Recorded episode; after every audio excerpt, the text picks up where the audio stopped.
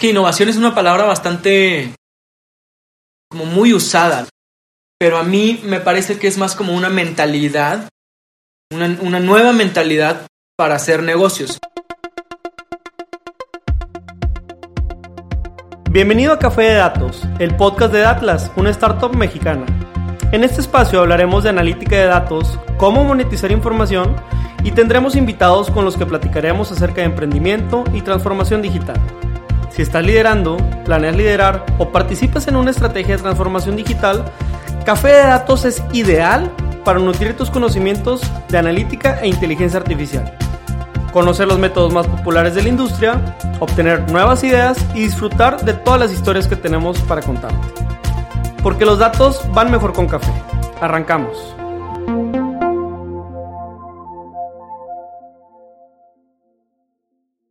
Hola, hola, bienvenidos a un nuevo capítulo de Café de Datos. Aquí su servidor César Salinas. Nos acompaña un invitado muy especial en este episodio, nuestro queridísimo amigo y máster en innovación, experto en design thinking, mi estimado Carlos Aldaña. Bienvenido, muchísimas gracias por estar aquí con nosotros en Café de Datos.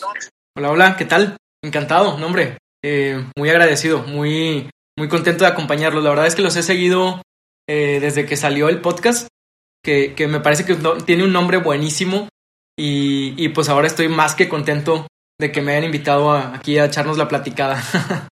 Oh, qué bueno, qué bueno que te gustó el nombre. De hecho, empezando por el nombre, ya que lo dijiste, ¿a ti cómo te gusta el café? Creo que esa es una pregunta obligada. Pregunta obligada, sí. A mí el café, fíjate que yo eh, tomo café desde muy chiquito, en casa de mis papás y en casa de mis abuelitos. Eh, hay una tradición diaria de tomar café siempre en las mañanas y luego eh, cuando van, conforme van llegando el trabajo de la escuela o así ya en la tarde o de donde anden todo el mundo, eh, igual llegan y toman café con pan en la tarde y se, arma, igual se arma la platicada muy padre. Entonces, pues desde chiquito estoy muy acostumbrado al café y, y soy muy cafetero, soy muy, muy adicto. A veces me echo hasta cuatro tazas Digo, dependiendo del día, pero es lo más que me he llegado a tomar. Y ahorita me gusta así, eh, plain, así, no me gusta agregarle nada, nada, ni azúcar, ni leche, no le pongo nada. Es así, fuerte, oscuro y, y vámonos. Así es, así es como me gusta el café a mí. Perfecto, perfecto, ¿no? Con un buen café todo, todo es, eh, todo es color de rosas, todo es alegre, ¿no? Sobre todo en la mañanita o, o ya muy noche los que nos quedamos trabajando esta noche, ¿no? Oye, Carlos, pero a ver, antes de, antes de comenzar, para la gente que no te conoce, cuéntanos un poquito de ti, cuéntale a la audiencia un poquito de ti, cómo llegaste al mundo de la innovación, ¿no? Y sobre todo a, apoyar corporativos como lo haces en sus procesos de, pensamiento fuera de la caja, ¿no? De esta parte de innovación. Sí, pues fíjate que ha sido, ha sido una trayectoria eh, bastante interesante, bastante, eh, pues muy, muy poco común, me parece. Eh, pero yo llegué a este mundo de la innovación. Yo, yo estudié ingeniería industrial eh, en el TEC. Entonces, en una de las materias de, ingeniería industrial, ya como en octavo semestre más o menos, eh, bueno, durante toda la carrera vas haciendo proyectos, ¿no? Siempre estás como muy, muy metido, al, menos en un proyecto, pero vas apoyando empresas, ¿no? O sea, te, te vas mucho en la mentalidad, no nada más como de estudiar algo y, y ya presentar un examen, sino pues vas estudiando algo, pero conforme lo vas aplicando. Pues a mí me tocó en 2008 apoyar un proyecto en el Hospital San José. Y era durante una materia, nosotros teníamos que evaluar dos cosas. La, la eficiencia en cuanto a la calidad del servicio, del, del, servicio hospitalario. Y por otro lado, evaluar también la, la calidez del servicio hospitalario. Entonces eran como, era un mismo proyecto, pero tenía como dos, dos caras la misma moneda, ¿no? Eh, era una cosa muy industrial, como qué tan eficiente eres, qué, tanto, qué tan eh, amarrados están tus procesos. Eh, una cosa muy, muy como cuadrada en algún, en algún cierto sentido. Pero por otro lado, se combinaba con cómo estamos tratando a los pacientes, ¿no? Entonces, en, el Hospital San José había una oficina de atención a pacientes que eh, fue la que nos recibió como alumnos del TEC. Y total, pues luego de un tiempo, eh, la encargada de la oficina de atención a pacientes tuvo que irse unos meses por maternidad, tuvo esto de ausencia por maternidad, ¿no? Y me habló un día y me dijo, oye, pues necesito a alguien que me supla unos dos, tres meses mientras que yo estoy. Y pues ya hemos trabajado juntos en este tiempo que estuviste apoyando, bla, bla, bla. Y me quedé ahí, al final me quedé como año y medio. O sea, ella regresó, ella regresó de, de su, de, de tener a, su hijo y, y yo seguí apoyando. Y cuando sigo apoyando, eh, me tocó encargarme de atención, pero de pacientes que venían de Estados Unidos, de Estados Unidos o de, eh, o de Canadá. Y había muchos de estos pacientes tenían eh, unas enfermedades pues muy poco estudiadas, eran más bien protocolos de investigación que pues venían aquí como con, con algo de esperanza, ¿no? Para, para ver si alguno de los métodos que se estaban probando eran efectivos en ellos, a ver si se curaban, ¿no? Y había muchos que sí se curaban. Entonces, durante, durante todos este, estos meses, pues mi chamba era amarrar a los departamentos e ir como cosiendo cómo era atendido el paciente o qué documentos necesitaba o con cuánto tiempo de anticipación tenía que hacerse un estudio, todo, todo, desde que yo lo recibía al ingresar al hospital y pues le, ayudaba también en los trámites cuando ya salía del hospital, ¿no? Entonces, pues esa fue haber trabajado en el Hospital San José como, como responsable de atender todos estos procesos y conectar varias áreas al mismo tiempo que iba yo viendo cómo se sentían los pacientes, cómo eran atendidos, pues digamos que esos fueron como mis, mis pininos, así los primeros pasitos que fui dando de, de, ver que las dos cosas son importantes. O sea, a lo mejor el proceso estaba muy bien hecho, pero, pero pues atendiste al, paciente súper rápido y no te fijaste, no sé, ni te sabías su nombre o, si, o no le preguntaste si... Incluso había algunos pacientes que por su enfermedad no podían saludarte, me acuerdo muy bien. O sea, no podías estirar la mano, que es un gesto de cordialidad y de educación, ¿no? Y que, pues por una enfermedad de sensibilidad en las manos, no te podían saludar. Entonces, si tú no leías el expediente antes y no tenías como esos detalles así chiquitos, pero importantes, pues era más bien no una cosa de buena educación, sino de como de rudeza, como como me saludas, ¿no? Aunque no te lo digan, pero, pero se ve, ¿no? En la gente, en los pacientes. Claro. Entonces, eso me marcó mucho, eso, eso me ayudó a ir como, pues pensando siempre o manteniendo siempre los dos lados, ¿no? Como muy, muy ingeniero, pero también como no descuidar el lado humano de la gente.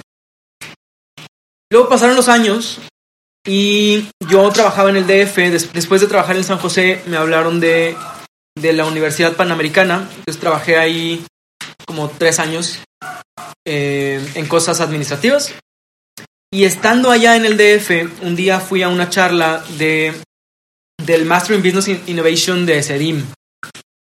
Entonces yo, yo ya traía como la cosquillita de, de qué sigue, qué, qué, más puedo hacer, ¿no? Eh, qué, qué, ¿Cuál sería el camino para mí en los siguientes años, ¿no? Como cómo evoluciona mi carrera. Y me invitaron a una, se llamaba Innovation Talk. Entonces vino una persona, un, un ejecutivo de una agencia de innovación que se llama Frog, que están en Austin, de hecho acaban de llegar a México. Y eh, fue una, una, charla en Santa Fe, como de hora y media, y, y, nos contaba como, nos iba a contar un proyecto, ¿no? Entonces yo iba pues como para escuchar porque, pues no, tampoco, yo no pensaba entrar a la maestría eh, antes de, de ir a esa charla, ¿no? Pero toda la charla, como dos horas, se trató de cómo esta persona le ayudó a un hospital a diseñar mejor las rutas para ir de un lugar a otro, porque los hospitales son súper grandes y en Estados Unidos mucho más. Entonces, no sé si te ha pasado, pero es muy fácil perderse en un hospital. 100%, 100%. es muy, muy fácil. Y esta persona, pues, nos iba contando cómo el, proyecto eh, original era ayudarles como, a, como con las señales de, de las áreas, ¿no? Ponerle como los tags, las etiquetas de aquí es radiología, aquí es sala de espera, etc. Y terminó después de cinco años de ese proyecto, o sea, sí le iba yendo muy bien, como que conforme iba presentando resultados, pues lo contrataban más y más veces.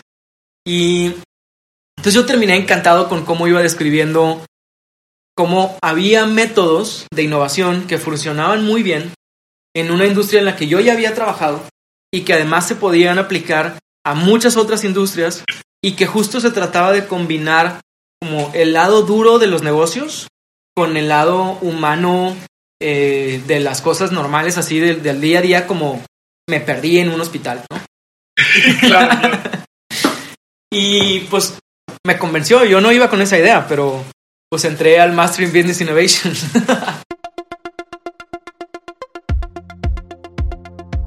Este podcast es auspiciado por Datlas, startup de analítica y ciencia de datos con sede en Monterrey, Nuevo León. ¿Sabías que tenemos un marketplace de datos y APIs donde puedes generar dinero?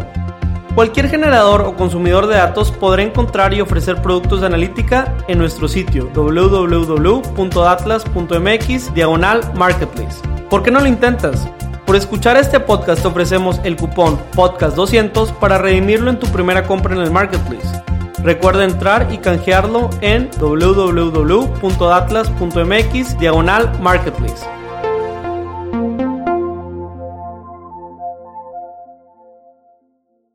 No, pues qué, qué, bueno. A ver, así, así creo que todo el mundo tenemos anécdotas de cosas que nos han marcado, ¿no? Así de, oye, para ti una plática, para alguien más fue algún otro suceso, pero, pero pues bueno, si, sin eso no estaríamos aquí platicando de, de un tema bastante interesante como es este. Y, y, justo rescatando que ahorita también vamos a profundizar en ese tema, lo que decías ahorita de, de cómo combinar esa parte ingenieril con la parte más soft, ¿no? Que llamamos. Porque muchas veces tenemos hasta el estereotipo, eh, mi papá es ingeniero, entonces tenemos hasta el estereotipo de, no, es que los ingenieros son cuadrados. Entonces, sí, sí, pues sí. no, no, no comulga, ¿no? Ser como ingeniero cuadrado y aparte el tema como humanístico y todo ese tema. Entonces está, está bastante interesante el perfil. Pero antes, antes de pasar a este tema de, de, de hablar así como de, de, centrado en el usuario y todo este tema, eh, para un simple mortal, Carlos, si, si, te fueras a parar en algún foro o, o, para quienes nos están escuchando, ¿cómo definirías tú así en palabras? Digo, no, no, de, no de libro, no académico, pero ¿qué es innovación, no? O, qué es esto famoso que, que le asocian de, del design thinking.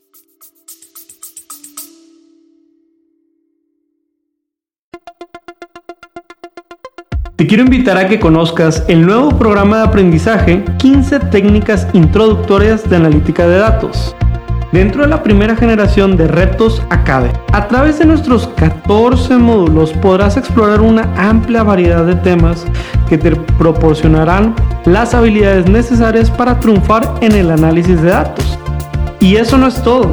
Contaremos con tres talleres en vivo e invitados e invitadas sorpresa con quien podrás discutir tus proyectos, recibir orientación personalizada y llevar tu conocimiento al siguiente nivel.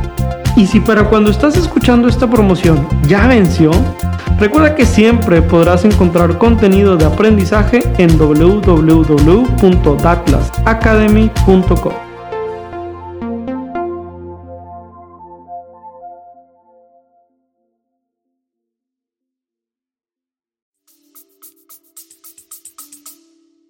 Uy, es, es un. Es que innovación es una palabra bastante. Como muy usada, ¿no? Entonces ya está como desgastada y, y, y, cada quien entiende lo que quiere con ese término y a lo mejor, pues ya por usar como esa misma, esa palabra, pues pensamos que nos estamos, de, de, nos estamos refiriendo a lo mismo y en realidad no. Eh, yo lo definiría, de seguro hay muchas definiciones y no hay como una sola respuesta correcta, pero pero a mí me parece que es más como una mentalidad, una, una nueva mentalidad para hacer negocios. Y, y, lo comparo un poco con, oye, pues es que antes la mentalidad, y cuando digo antes me refiero casi a la mayoría del siglo pasado, cuando se empezó como a industrializar y a, a volver, pues cuando, cuando nació la vida moderna, ¿no? Cuando, cuando sabías que podías como tomar una línea de, de, estudio como es la ingeniería o la medicina o la arquitectura, no sé, como líneas muy definidas, porque sabías que durante los, las siguientes décadas, al menos, al menos durante toda tu vida, eso no iba a cambiar. Claro. O sea, las cosas iban a quedar iguales. O sea, no, no había como, no, ¿para qué le das vueltas? Si, si yo soy arquitecto y estudio arquitectura, voy a hacer casas toda mi vida o edificios. O sea, ese claro. es... Porque no seguro. Sí, sí, sí, sí. En cambio, pues al, a finales del siglo pasado y casi todo este siglo, lo más constante ha sido el cambio. Claro. En industrias, en, en las escuelas, en los trabajos, ¿no? Incluso eh, como que ya había como un signo por ahí, yo lo interpreto como un signo de, no sé si te ha tocado también conocer personas que estudiaron una cosa pero que se dedican a otra. 100%. Mucho gusto. a mí me llamaba la atención siempre, decía, entonces ¿para qué estudiaron lo que estudiaron si no se dedican? si al final iban a hacer otra cosa. Pero creo que ahora lo, lo veo como un signo de, pues porque ya no es tan fácil predecir cómo van a ser las cosas en el futuro. Entonces a mí me parece que innovación es una mentalidad, es una forma de ir abordando la vida o la vida de negocios, una forma de pues asegurarte que puedes responder adecuadamente o, ágilmente a, a, los cambios que se te van presentando, ¿no? Porque las cosas ya no se pueden predecir como antes, o al menos no con tantas décadas de anticipación. O sea, tal vez podríamos predecir si vemos algunas tendencias o, o justo, pues como tu, tema de expertise, si vamos considerando los datos, escenarios, etcétera, pues sí, tenemos muchas probabilidades del futuro, del futuro cercano, ¿no? Del futuro un poco más inmediato. Pero no estoy tan seguro de que podamos predecir, oye, que en 10 años o en 20 años, cómo, cómo va a ser una industria u otra, ¿no? Entonces es más como una mentalidad. Luego, por otro lado, design thinking se, ha vuelto un poco, digo, no es una cosa nueva, esta design thinking lleva mucho tiempo rondando, nada más es como más, eh, está más mainstream, hay, hay cada vez más el conocimiento del tema. Se puso más de moda. sí, se vuelve como una, eh, es, un, es un método que pone a la persona en el centro. Entonces, cuando yo escuché Design Thinking y luego de, de mi eh, mis años de experiencia, mis pocos años de experiencia trabajando, eh, luego de graduarme, pues me hizo perfecto sentido. O sea, design thinking, creo que la, la ventaja o, o el, la manera por la que se ha vuelto más extenso como en la plática cotidiana pública es que design thinking primero se, enfoca en cuáles son los deseos y las necesidades que tiene la persona.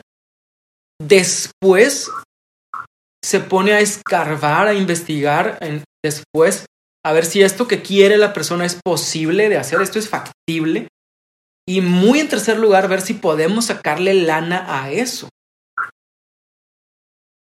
Porque claro, de nada, hoy de nada sirve que, que, que una empresa pueda hacer X producto si nadie lo quiere.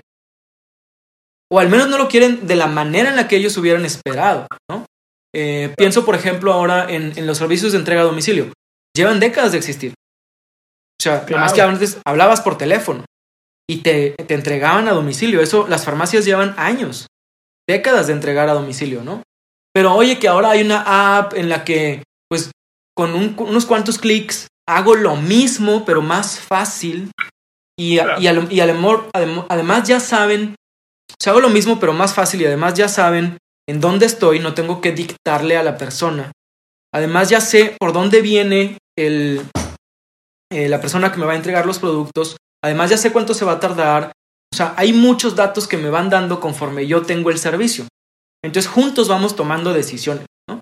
Entonces no, es nada más que, se, que factiblemente se pueda hacer un negocio o que efectivamente deje dinero, sino que también pesa mucho cómo yo espero ser, yo como usuario, cómo espero ser atendido. Claro. ¿No? Eso creo que podría poner como esa diferencia entre, entre las mentalidades. No sé tú qué opinas. Café de Datos es un podcast grabado por Datlas, una startup de analytics con sede en Monterrey, Nuevo León. En Datlas desarrollamos plataformas para transformar datos en decisiones de la manera más ágil posible con nuestros mapas en línea puedes analizar el entorno y conocer más de 50 variables de cualquier ubicación en México. ¿Te interesa probar nuestra plataforma? Solicita tu demo gratis en www.datlas.mx y comienza a vivir la experiencia. Claro, no, creo que creo que es, es importante para quien nos está escuchando también entender esta parte de, a ver, eh, design thinking al final del día, como decía Carlos, es, es, una metodología, no es la única, ¿no? Quizá ahorita es la más eh, sonada, ¿no? La más mainstream, la más de moda, como, como estábamos platicando ahorita, pero es una de las muchas metodologías para poder ejercer esta parte eh, que hablaba o que definía al principio de la innovación. Y sin duda aquí es donde conectamos con lo que decía Carlos en su experiencia al principio. Oye, ¿cómo no dejo de lado que aunque el proceso esté muy bien, que aunque ingenierilmente cumpla con la eficiencia, cumpla con los tiempos, cumpla con todo, no, no termine de, olvidarse ¿no? De, del usuario, ¿no? de poner al usuario en el centro, de poner al usuario, esto que, que decía de la calidez del servicio, esto que decía de, de, la forma en la que espera ser atendido. Entonces, creo que eso es bastante importante y, y ahorita quiero que, que, nos vayamos más hacia el tema de los emprendedores. Como verás, digo, nosotros mismos somos o, o, fuimos emprendedores eh, muy tempranamente en, en, nuestra vida. Ahorita hay un montón de gente también que está emprendiendo. Entonces, eh, bajando este tema, este tema de la metodología del design thinking para un emprendedor que apenas está iniciando un proyecto, ¿cómo crees, Carlos, que le podría ayudar este tema del design thinking a generar, eh, pues ahora sí que, que, una solución realmente valiosa, como decíamos ahorita, para el mercado o incluso este, un producto, un servicio? Pues mira, para los emprendedores eh, me ha tocado atender un par de, de, tener un par de asesorías o eh, hay, hay meses en los que me ha tocado atender más, más frecuentemente gente que está empezando, que está empezando negocios o que quiere validar si su idea es deseable, esa es la palabra que, usamos en, el medio, si el, si el producto o servicio tiene deseabilidad. Entonces, eh, creo que una de las maneras en las que pueden, pueden hacer uso o que pueden sacarle más jugo a design thinking es validando las propias hipótesis que el emprendedor tiene. O sea, a veces eh, probablemente las hipótesis no las tenemos tan claras, pero vamos, vamos por la vida pensando que nuestro producto eh, tiene mucho mercado y entonces en pocos meses los voy a poder, eh, lo voy a poder monetizar. Esa es una, una, esa es la más típica, ¿no? Lo, lo que yo, claro. porque claro, es, es muy normal que cuando te dedicas, si le dedicas mucho tiempo y mucho esfuerzo a algo, pues se vuelve tu proyecto como súper querido, ¿no? Y, y, a todo el mundo nos pasa, a las empresas y a los emprendedores y a, a cualquier persona, eh, pues se encariña con las cosas, es normal. Y, claro. y entonces una, una, buena manera es eh, seguir la metodología de Design Thinking y en la primera etapa de la metodología, que es empatizar con el usuario, pues ver primero qué es lo que opina esa otra persona. Si, si mi hipótesis de, oye, yo creo que esto le, le va a gustar, eh, pues, pues vamos a ver si efectivamente le va a gustar. Yo, eh, por ahí de, de, la maestría, como en 2014, a mí se me ocurrió, yo aprendí a la mala esto de, de, de la, de la empatía. a mí se me ocurrió hacer una conferencia eh, con, con el papá de unos amigos que a lo mejor lo has oído, se llama Bosco Gutiérrez, que él ah, estuvo no? secuestrado en los noventas, hace mucho. Y entonces tiene una historia muy padre porque, pues, pues estando encerrado durante mucho tiempo, le supo sacar mucho provecho a, a su historia. Entonces luego, después de muchas décadas, también la, ya la puede contar, ya es como una historia eh, segura de contar. Total, yo dije, oye, pues lo voy a invitar para que, porque era, era cuando aquí en el norte del país estaban las cosas medio tensas. Y yo dije, oye, pues, pues a mí me encantó su mensaje porque aunque a mí no me haya pasado, yo creo que a lo mejor a otros que les haya pasado, pues seguramente lo van a valorar tanto como yo, ¿no? Y claro. entonces en mi cabeza era una super idea. Y yo fui al DF y lo invité y, empecé a hacer como mi equipo de, oye, ¿con quién puedo llevar a cabo este proyecto? Y empecé a hablar para pues cotizar el lugar y empezar a rentar cosas, etcétera. Total, cuando empezamos a vender los boletos para el, para el evento, la mayoría de las personas me dijo, no, gracias. No quiero saber de ese tema. O sea, es que, es que me emocionalmente no lo puedo sí, claro, me causa tolerar. Algo. O sea, exacto. Cuando, cuando para mí era como un, bueno, justo porque por, por la situación que a lo mejor algunos conocidos eh, pudieron haber pasado, pues oye, aquí hay una mina de oro, o sea, hay, hay una persona que pudo sacarle provecho, que, que tal si lo escuchas, ¿no? No, claro. no, gracias, esto no es para mí. Eh, pues no, o sea, y entonces finalmente no se llevó a cabo la conferencia, porque pues yo, yo asumí demasiado que las personas querían oír de, este, eh, de esta experiencia positiva, ¿no?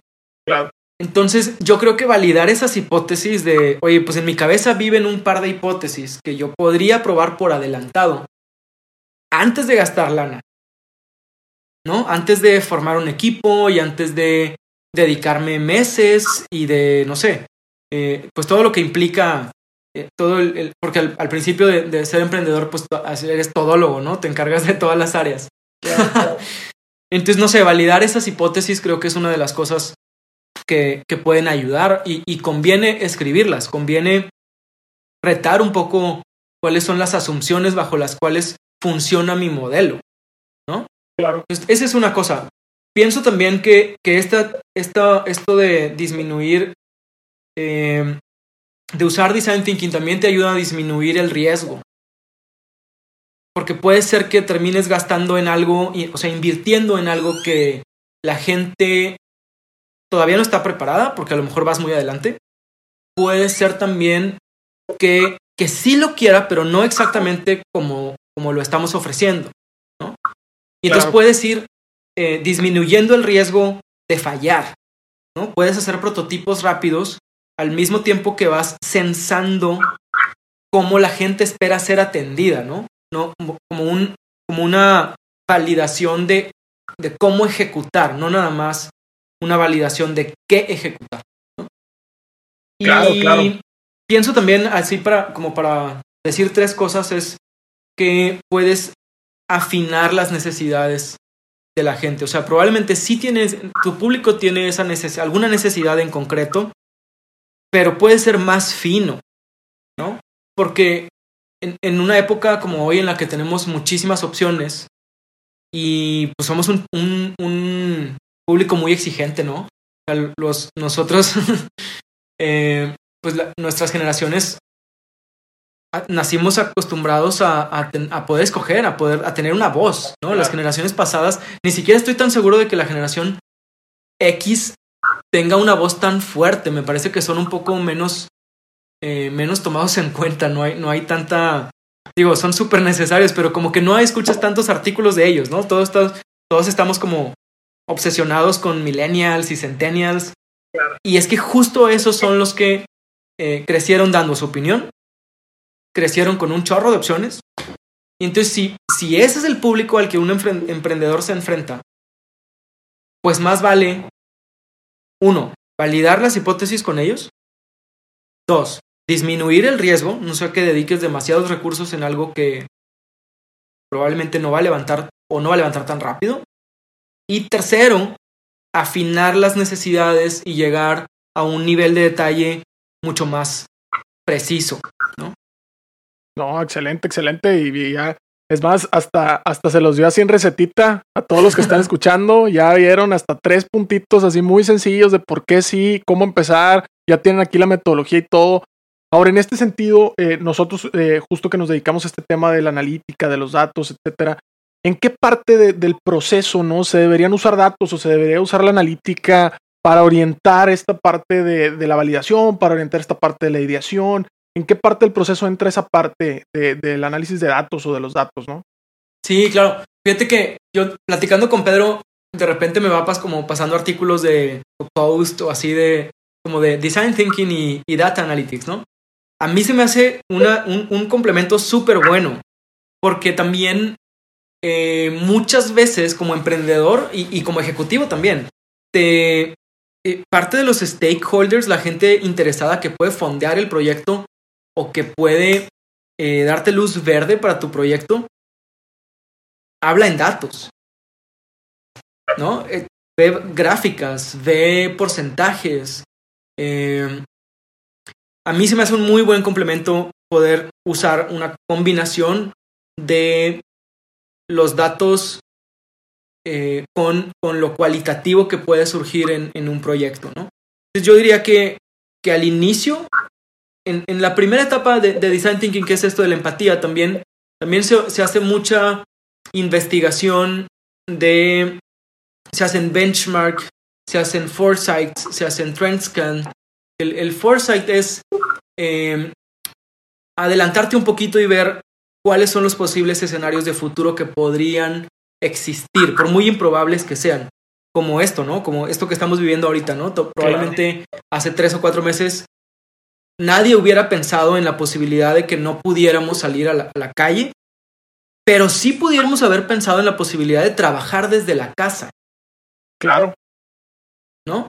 Entonces, oye, a lo mejor yo alcanzo a ver que las generaciones eh, podrían adaptarse muy fácil a trabajar desde su casa. ¿Qué pasaría si les damos esa oportunidad? ¿O qué pasaría si les damos esa confianza de trabajar Claro. desde donde quieran? ¿no? Un día a la semana, por ejemplo, podríamos probar eso, prototipar y validar algunas hipótesis. Ok, saquemos algunos datos. ¿Cuántos de ellos, no sé, por ponerlo como fantasear un poco, pero cuántos de ellos preferirían hacerlo? Y entonces te vuelves como un poco eh, traductor entre las necesidades cualitativas y luego los datos duros de cuantitativos de, oye, pues mira, la mayoría de nuestra empresa tiene menos de 30 años, entonces. Eh, pues tenemos la hipótesis de que les gustaría tal vez aprovechar más sus fines de semana o no desplazarse, empezando, por ejemplo, ¿no? Con, no quieren, no quieren pasar tiempo en el tráfico. Alright, ¿qué podríamos hacer? Pues, pues cuántos de ellos batallan con el tráfico. Entonces tienes otro dato duro. ¿no? Entonces viendo, ok, ¿cuántos menores de 30 años batallan con el tráfico? Entonces ya tienes, vas afinando el, el modelo, ¿no? De. Entonces, creo que al principio eh, lo puedes combinar muy bien los datos con, con, con el foresight. Y luego hay otra cosa también que hacemos al principio como parte de, la investigación que se llama Trend Scan, que es un, un escaneo de las tendencias. Las tendencias son cosas como cambios bien chiquitos que puedes como hacer por un lado, así de no darles importancia, pero que, pero que al final dices, aquí hay algo, aquí algo está pasando, ¿no? Eh, y, y se trata de recopilar muy enfocado, o sea, haces una, una- un escáner de las tendencias que tienen que ver con tu proyecto, que podrían Claro. afectar o no tu proyecto, que a lo mejor están en tu industria. Por ejemplo, trabajar desde la casa, pues a lo mejor era una cosa muy nueva en 2005, no sé, por ahí, hace 10 Claro. o 15 años, ¿no? Entonces, pues, ah, oye, pues oí, o una vez salió en una película que había una persona que trabajaba desde su casa. Ok, pues, pues ahí hay algo. Oye, ¿y ¿me tengo que esperar hasta que todos lo hagan para hacerlo? No lo sugiero. No lo sugiero, pero, pero ahí hay algo, ¿no? Son como pequeñas mm, señales de cambio de que la gente empieza a comportarse diferente, ¿no? Cos- cosas muy chiquitas, muy sutiles, que seguramente para una industria madura, que, está muy bien posicionada, pues tal vez no le pegan inmediatamente, pero con el paso de los años sí, ¿no? Y para un emprendedor también, seguramente pasa lo mismo, pero te pega, te pega mucho más rápido. Entonces yo diría que al inicio los datos te ayudan a marcar el contexto, te ayudan a tener una mejor conversación con los que toman las decisiones, los puedes combinar con el foresight, lo puedes eh, amalgamar muy bien con el trend scan. Y luego, fíjate que yo también lo uso mucho para la validación de prototipos. Hay una, una de las etapas, eh, la, la quinta, la última etapa de Design Thinking, se trata de probar los prototipos que hiciste en la etapa 4. Entonces, te- tenemos en, la- en Design Thinking tenemos cinco etapas. Primero, empatizas con tu usuario. Después, defines los problemas según los que él te contó, no los que, no los que uno pensaba. Claro. Tres, generas muchas ideas y seleccionas unas cuantas para que en el 4 las prototipes, las hagas tangibles, ¿no? Como un, así como, como una imagen vale mil más que mil palabras, así un prototipo vale más que mil imágenes. Y luego el quinto, pues pruebas. Y aquí en las pruebas, a, a mí me gusta mucho también usar datos. Ahí grafico, ahí sí muestro porcentajes, ahí sí eh, lo más que pueda recopilar como información blanco y negro de, de cómo ocurrió, de, no sé, cuál fue eh, el producto más eh, votado o cuál fue, eh, no sé, a veces en productos digitales, por ejemplo, en cuál pantalla pasó más tiempo. Claro. ¿no? Pensar en, en pensar en, en qué, qué, tanto tiempo, como, como, un heatmap que te va dando indicadores de, de tiempo, de facilidad, etcétera. Creo que en, en esas dos, al muy al inicio para marcar el contexto y muy al final para decir, oye, sí, sí vale la pena continuar con, con esta posible solución o al revés, también se vale decir, oye, no, no jaló. Entonces vámonos para atrás y hacemos un, unas, un par de iteraciones porque la gente no está respondiendo. Mira, el 80% no respondió como nosotros hubiéramos querido, por decir una cosa. Nuestro podcast Café de Datos integra experiencias y lecciones que hemos aprendido como startup en Datlas. Hemos sido testigo de cómo más de 500 usuarios han utilizado nuestras plataformas para mejorar su estrategia de negocio con analítica.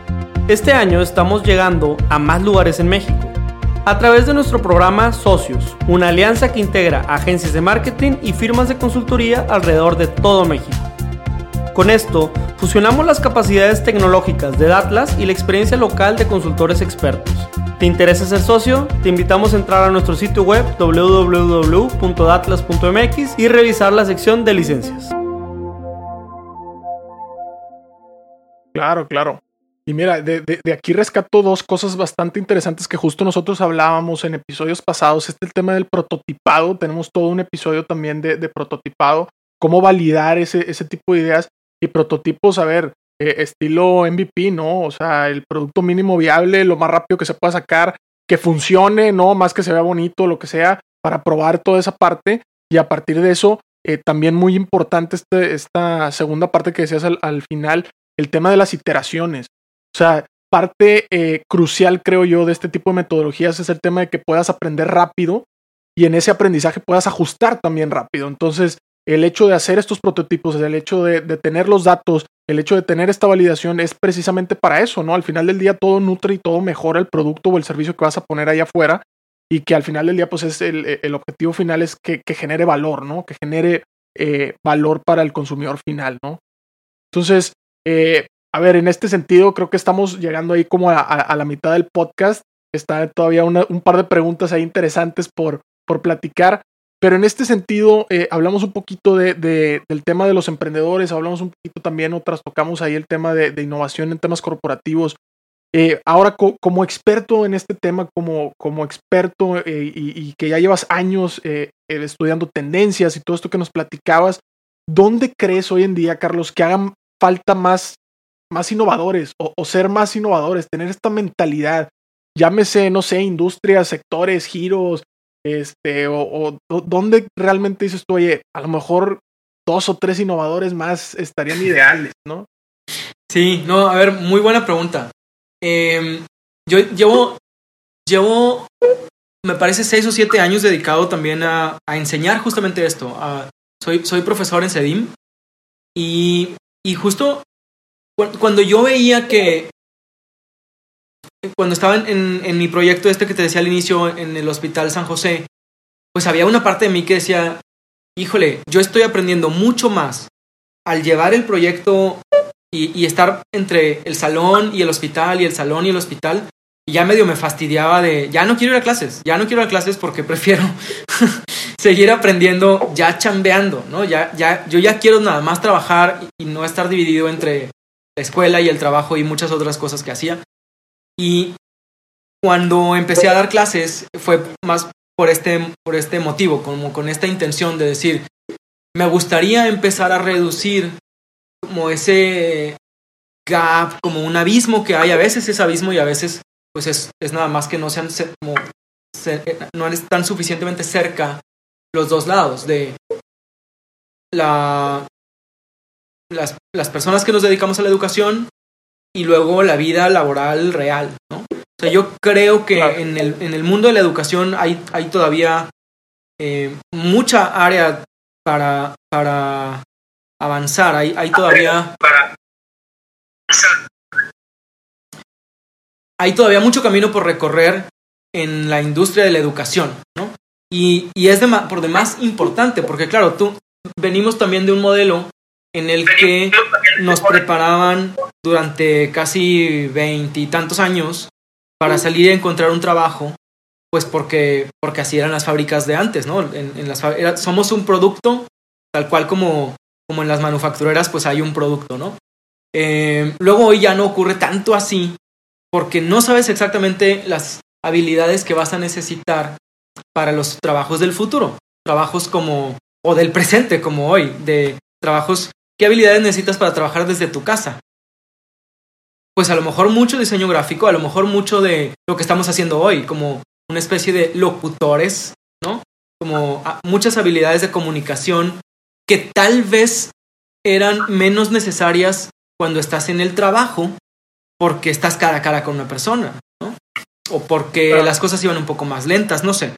Pero veo que, que sí, em, en, la educación creo que extraño un poco que, más escuelas y, más universidades sobre todo, pues puedan ayudarle a, la gente a que puedan combinar los dos lados. O sea, creo que todas las personas tenemos como nuestro lado de, pues quiero, quiero confiar en las personas que trabajan en mí, eh, quiero pasarla bien con las personas con las que convivo, pero al mismo tiempo quiero ser un buen profesionista, quiero ser reconocido porque hago las cosas bien, no, o sea, digo, pensando como en alguien que quiere eh, hacer bien su trabajo, ¿no? Pues no sé si, no sé si, si la escuela nos esté preparando lo suficiente. Eh, sí hay algunas escuelas que han, que han ido dando varios pasos hacia allá. Obviamente, pues no, de nuevo, no hay una respuesta clara porque cada vez es más difícil predecir las cosas, pero creo que ahí hay mucho camino en, en la educación. Veo también que hay mucha oportunidad en, en las formas de, de comunicarnos de nuevo, como somos una generación bien exigente y, y los, los que están antes de nosotros, pues no, pues crecieron viendo la tele y oyendo el radio. Entonces, no, no está bien que, que su, su, manera de comunicar sea tal vez un poco más unidireccional y sea durante periodos de tiempo como más prolongados para bien o para mal, nosotros primero ya no nos da la atención igual, ¿no? Nos llegan notificaciones a cada rato a cualquier persona, pues ni modo, o sea, ya no tenemos toda la atención que sí tenían a lo mejor nuestros abuelos o nuestros papás, ¿no? Podían dedicarse mucho tiempo durante muchas, muchas, no sé, minutos, tal vez más de una hora, en entender algo, en procesar despacio.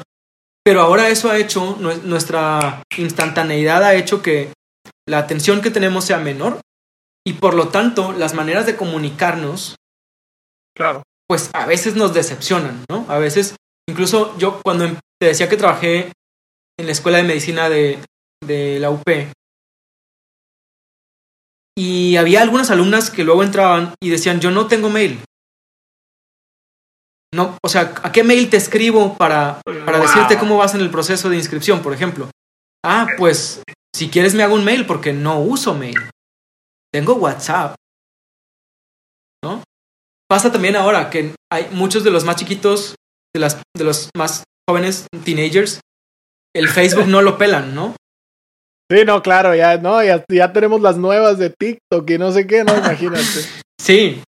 Entonces ahí creo que también hay un área. O sea, y, y, creo que sí hay un punto en el que, a ver, si, si tú quieres decirme algo, just craft your message hazlo, o sea, si de verdad quieres decirme algo, no lo dejes nada más a, ah, pues, pues tengamos esta interacción y a ver qué, eh, cómo, cómo, me sale este pedido de, no sé, de una materia o de algo que estemos estudiando, o peor aún si es del trabajo, ¿no? Eh, creo que hay un área también ahí importante. Y luego, al final, bueno, como tercera que alcanzo a ver también, creo que hay también oportunidad en innovar en la forma en la que lideramos, la manera en la que llevamos a un equipo adelante, la manera en la que eh, somos ejemplo para los demás en el trabajo o en la casa o, o no sé, en cualquier proyecto que, estemos metidos. Creo que, eh, de nuevo, pues no, no nos han educado para la ambigüedad. ¿no? Y, a cualquier persona le gusta más como vivir en, en, lo, cercano, en lo certero y, volver siempre como a tener los pies en la tierra y no salir de la zona de confort. Esto es súper humano, es súper normal, es súper entendible. Pero pues luego hay situaciones como esta que estamos viviendo en la que te das cuenta de que, bueno, a lo mejor sería bueno tener un pie en el caos y otro pie en el orden. Entonces, conforme más me voy metiendo en el caos, más lo entiendo y me siento más cómodo y de repente ese que al principio era caos ya se vuelve orden. Es, muy, es muy como muy humano, es muy humano que, que, del orden eh, en el que vivimos no nos queramos salir, pero al mismo tiempo, especialmente cuando estás liderando, cuando estás al frente de instituciones o cuando estás al frente de un país, a veces, ¿no? No, no voy a nombrar a nadie aquí, pero es que hace falta. No, pasa en este país, pero de... Pero eso, o sea, navegar en la ambigüedad, creo que hay skills para eso. Hay skills para poder eh, ir avanzando y, me gusta mucho poner esta analogía como de, eh, a veces cuando estás em, en una situación de incertidumbre es como si vas caminando en un bosque en medio de la neblina, así mucha niebla, no ves nada. Y, y pues hay un chorro de árboles por todos lados, entonces, pues ¿cuál es el camino? Pues son todos. Pero no te vas a dar cuenta hasta que lo empieces a caminar entre los árboles si no, si no avanzas, no vas a salir de la neblina, ¿no? Es como ir de aquí a Saltillo.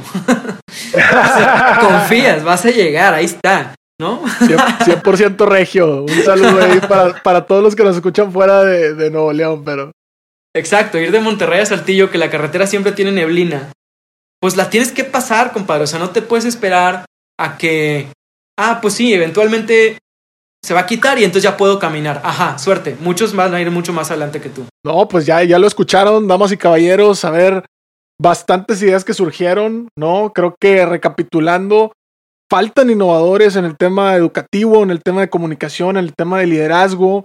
Hablábamos también de todo esto del design thinking en el emprendimiento, en la validación, en los prototipos, en la parte de, de investigación de las verdaderas necesidades. Entonces, pues están bien armados, ¿no? No se pueden quejar.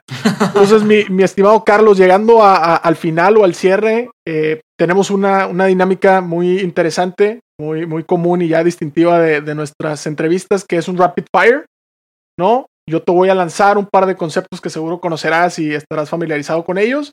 Y sin, sin mucha argumentación ni nada, eh, el objetivo final es que digas si están sobrevalorados o subvaluados. Ok, tú me das muchas, muchas palabras y yo te digo si están sobrevalorados o subvalorados. Es correcto. Ok, sí. va, venga. Entonces, para empezar tranquilos y todo, para calentar, el primer concepto que tenemos, por ejemplo, es el tema de Big Data y análisis de datos. Subvalorados. Subvalorados. Perfecto. Yéndonos y subiendo un poquito de tono, títulos universitarios, el tema de estudiar una carrera. Sobrevalorados sobrevalorada. Perfecto. En temas, regresando a, este, a, esta parte de, innovación o de tecnologías alrededor de la innovación, el tema de inteligencia artificial, ¿no? Uy, esa es buena.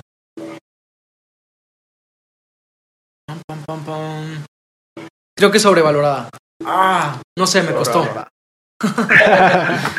no, no, está bien, se vale, se vale. No hay, no hay preguntas, no hay respuestas, perdóname, eh, buenas ni malas. Aquí se trata de, percepción y de esto, ¿no?